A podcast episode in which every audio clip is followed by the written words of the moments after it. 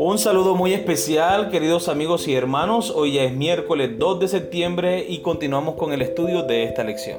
El tiempo pasa rápido, pero sabemos que el Señor sigue con nosotros. Nos sigue enseñando e instruyendo para que podamos trabajar en su obra y hacerlo con toda la instrucción que viene de Él.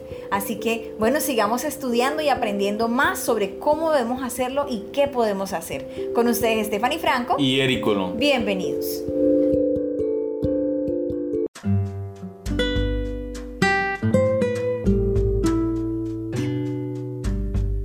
Grupos pequeños del Nuevo Testamento, el título de la lección para el día de hoy.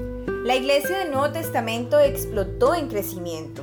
En unos pocos años pasó de ser un pequeño grupo de creyentes a decenas de miles de fieles. Hubo muchos factores que contribuyeron a esta afluencia de creyentes y a este fenómeno de rápido crecimiento. El ministerio de Jesús sembró la semilla del Evangelio y preparó a las multitudes para aceptar la predicación de los discípulos. Después de la ascensión de Cristo, el Espíritu Santo descendió poderosamente el día de Pentecostés sobre los discípulos unidos en oración ferviente. Uno de los factores contribuyentes para el rápido crecimiento de la Iglesia del Nuevo Testamento fue su estructura organizativa de grupos pequeños. Los grupos pequeños fueron determinantes. Muy bien, vamos a leer Hechos capítulo 18 versículo 1 al 5 y el capítulo 20 versículo 1 al 4. ¿Por qué crees que Lucas enumeró algunos de los nombres de aquellos con quienes Pablo trabajó estrechamente? Hechos capítulo 18 versículos 1 al 5. Después de estas cosas, Pablo salió de Atenas y fue a Corinto. Y halló a un judío llamado Aquila, natural de Ponto, recién venido de Italia, con Priscila su mujer, por cuanto Claudio había mandado que todos los judíos saliesen de Roma. Fue a ellos, y como era del mismo oficio, se quedó con ellos, y trabajaban juntos, pues el oficio de ellos era hacer tiendas. Y discutía en la sinagoga todos los días de reposo, y persuadía a judíos y a griegos. Y cuando Silas y Timoteo vinieron de Macedonia, Pablo estaba entregado por entero a la predicación de la palabra, testificando a los judíos que Jesús era el Cristo. Hechos capítulo 20 versículo 1 al 4.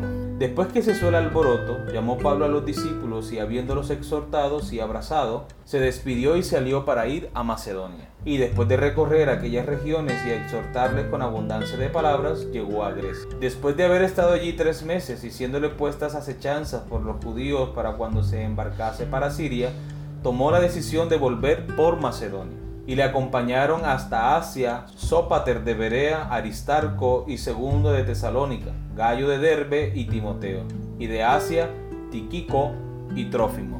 Muy bien, recordemos la pregunta.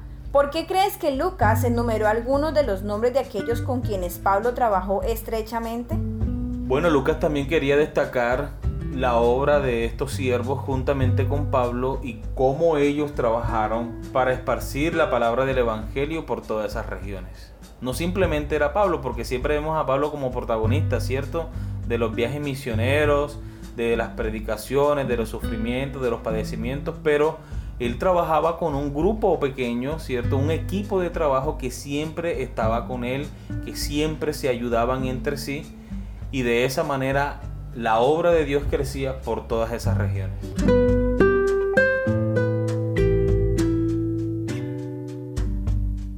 Muy bien, continuamos con la lectura. Es fascinante notar que Lucas menciona algunos de los nombres de aquellos con quienes trabajó Pablo.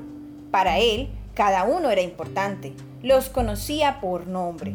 Se apoyaron mutuamente en su ministerio misionero. Aunque el número de nombres que mencionó fue pequeño, eso ayuda a demostrar el punto sobre la importancia de trabajar estrechamente unos con otros, incluso en pequeños números. Cada una de estas personas seguramente tenía dones que eran diferentes de los que otros poseían. Provenían de diferentes orígenes y culturas. Su forma de ver las cosas no siempre eran las mismas, pero cada uno tenía una valiosa contribución que hacer a la causa de Cristo. Sus diversidades de dones, antecedentes y experiencias contribuyeron al crecimiento de la iglesia.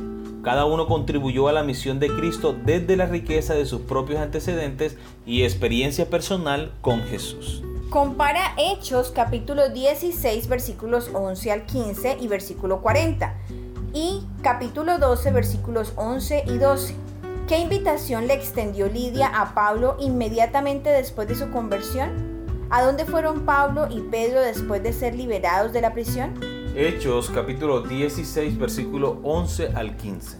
Zarpando pues de Troa vinimos con rumbo directo a Samotracia y el día siguiente a Neápolis, y de allí a Filipos, que es la primera ciudad de la provincia de Macedonia y una colonia, y estuvimos en aquella ciudad algunos días. Y un día de reposo salimos fuera de la puerta, junto al río donde solía hacerse la oración, y sentándonos hablamos a las mujeres que se habían reunido. Entonces una mujer llamada Lidia, vendedora de púrpura de la ciudad de Teatira, que adoraba a Dios, estaba oyendo, y el Señor abrió el corazón de ella para que estuviese atenta a lo que Pablo decía. Y cuando fue bautizada y su familia, nos rogó diciendo, si habéis juzgado que yo sea fiel al Señor, entrad en mi casa y posad. Y nos obligó a quedarnos. Versículo 40. Entonces saliendo de la cárcel, entraron en casa de Lidia y habiendo visto a los hermanos, los consolaron y se fueron. Hechos capítulo 12 versículos 11 y 12. Entonces Pedro, volviendo en sí, dijo, Ahora entiendo verdaderamente que el Señor ha enviado su ángel y me ha librado de la mano de Herodes y de todo lo que el pueblo de los judíos esperaba. Y habiendo considerado esto, llegó a casa de María, la madre de Juan, el que tenía por sobrenombre Marcos, donde muchos estaban reunidos orando. Muy bien, recordemos la pregunta. ¿Qué invitación le extendió Lidia a Pablo inmediatamente después de su conversión? que se quedaran en la casa y posaran allí. Seguramente ya era muy tarde para partir y seguramente ella quería pues compartir. Imagínate cuando llega el pastor a la región que mucho tiempo no puede estar allí o que viene de vez en cuando. Como hermanos quisiéramos tenerlo más tiempo con nosotros. Pienso que ese fue el deseo de Lidia al pedirle prácticamente obligarle a Pablo que se quedara allí con ella en casa. Y la siguiente pregunta, ¿a dónde fueron Pablo y Pedro después de ser liberados de la prisión? A la casa de Lidia. Y también a la casa de María. Claro que sí. Hay algo interesante allí, amor, de este punto. Y es que cuando ellos llegan a la casa de estas dos personas, ¿qué había en la casa de estas mujeres? Estaban orando. Había un grupo de hermanos orando, Claro ¿verdad? que sí. Un grupo pequeño. Y el Señor mostró el resultado de esa oración, el resultado de esas peticiones, y fue que estos hombres pudieron volver allí, a estas casas, y reunirse con los hermanos y consolarlos. Amén, así es. Muy bien, hemos llegado a la pregunta final. ¿Has pensado en comenzar un grupo pequeño en tu hogar o unirte a un amigo para comenzar un grupo pequeño en el hogar de esa persona? Si ya formas parte de un grupo pequeño, piensa en los beneficios que éste tiene para que lo compartas con nosotros. Bueno, de momento no podemos tener grupos pequeños por el asunto de la pandemia y eso, pero ahora parece que es más fácil tener grupos pequeños a través de Zoom y las redes sociales. Así es. Entonces no hay límites, ¿verdad? Podemos seguir reuniéndonos y tener grupos pequeños en nuestras casas, invitar amigos que se conecten a las reuniones por medio del uso del internet y las distintas aplicaciones y podemos seguir compartiendo, podemos seguir aprendiendo de la palabra de Dios. Mira, amor, que ahora que mencionas esto, voy a compartir el testimonio del grupo pequeño de mi mamá. Ellos allá tienen un grupo pequeño por WhatsApp, pero no es por videollamada, amor. Es por mensajes de WhatsApp. ¿Qué sucede? Que las personas que hacen parte de este grupo pequeño no todas cuentan con la conexión a internet estable para hacer una videollamada. De este modo, pues ellos no querían dejar a las personas que no tenían conexión por fuera. Definitivamente no iban a hacer eso. Entonces todos se pusieron de acuerdo para tener una hora específica en la que nadie hace otra cosa sino estar pendiente del WhatsApp para enviar mensajes, escuchan el mensaje que reciben de una persona, luego participan unos y otros en un orden.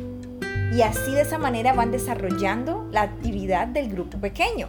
Pero amor, les funciona, o sea, es algo emocionante. Mi mamá me ha contado lo que hacen y me parece súper bonito. Yo nunca pensé que un grupo pequeño pudiera funcionar de esa manera, con mensajes simplemente, con audios.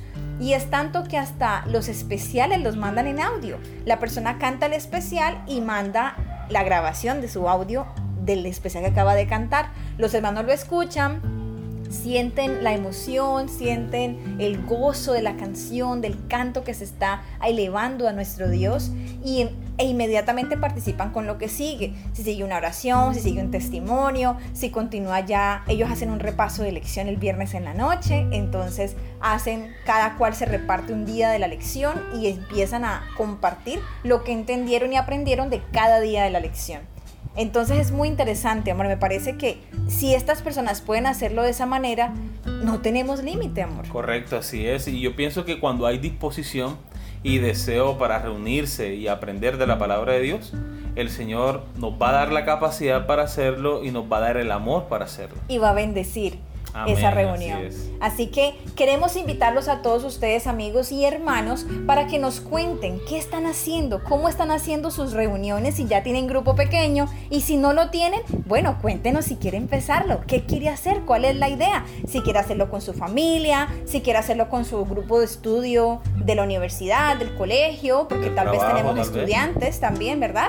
Puede ser del trabajo, como dices tú, o si quieres hacerlo simplemente con esos amigos lejanos aquellas personas que están muy lejos pero que las sientes tan cerca de tu corazón y que quieres tenerlas en un grupo pequeño. Entonces cuéntanos qué piensas hacer. Recuerda que puedes comentarlo a través de nuestra página de YouTube. Ahí nos encuentras en la página de mi esposo Eric Colón Lagares. Muy bien, hemos llegado al final de nuestra lección. Esperamos que haya sido de gran bendición para ustedes como lo ha sido para nosotros. Recuerden que los esperamos mañana para una nueva lección. Que Dios les bendiga.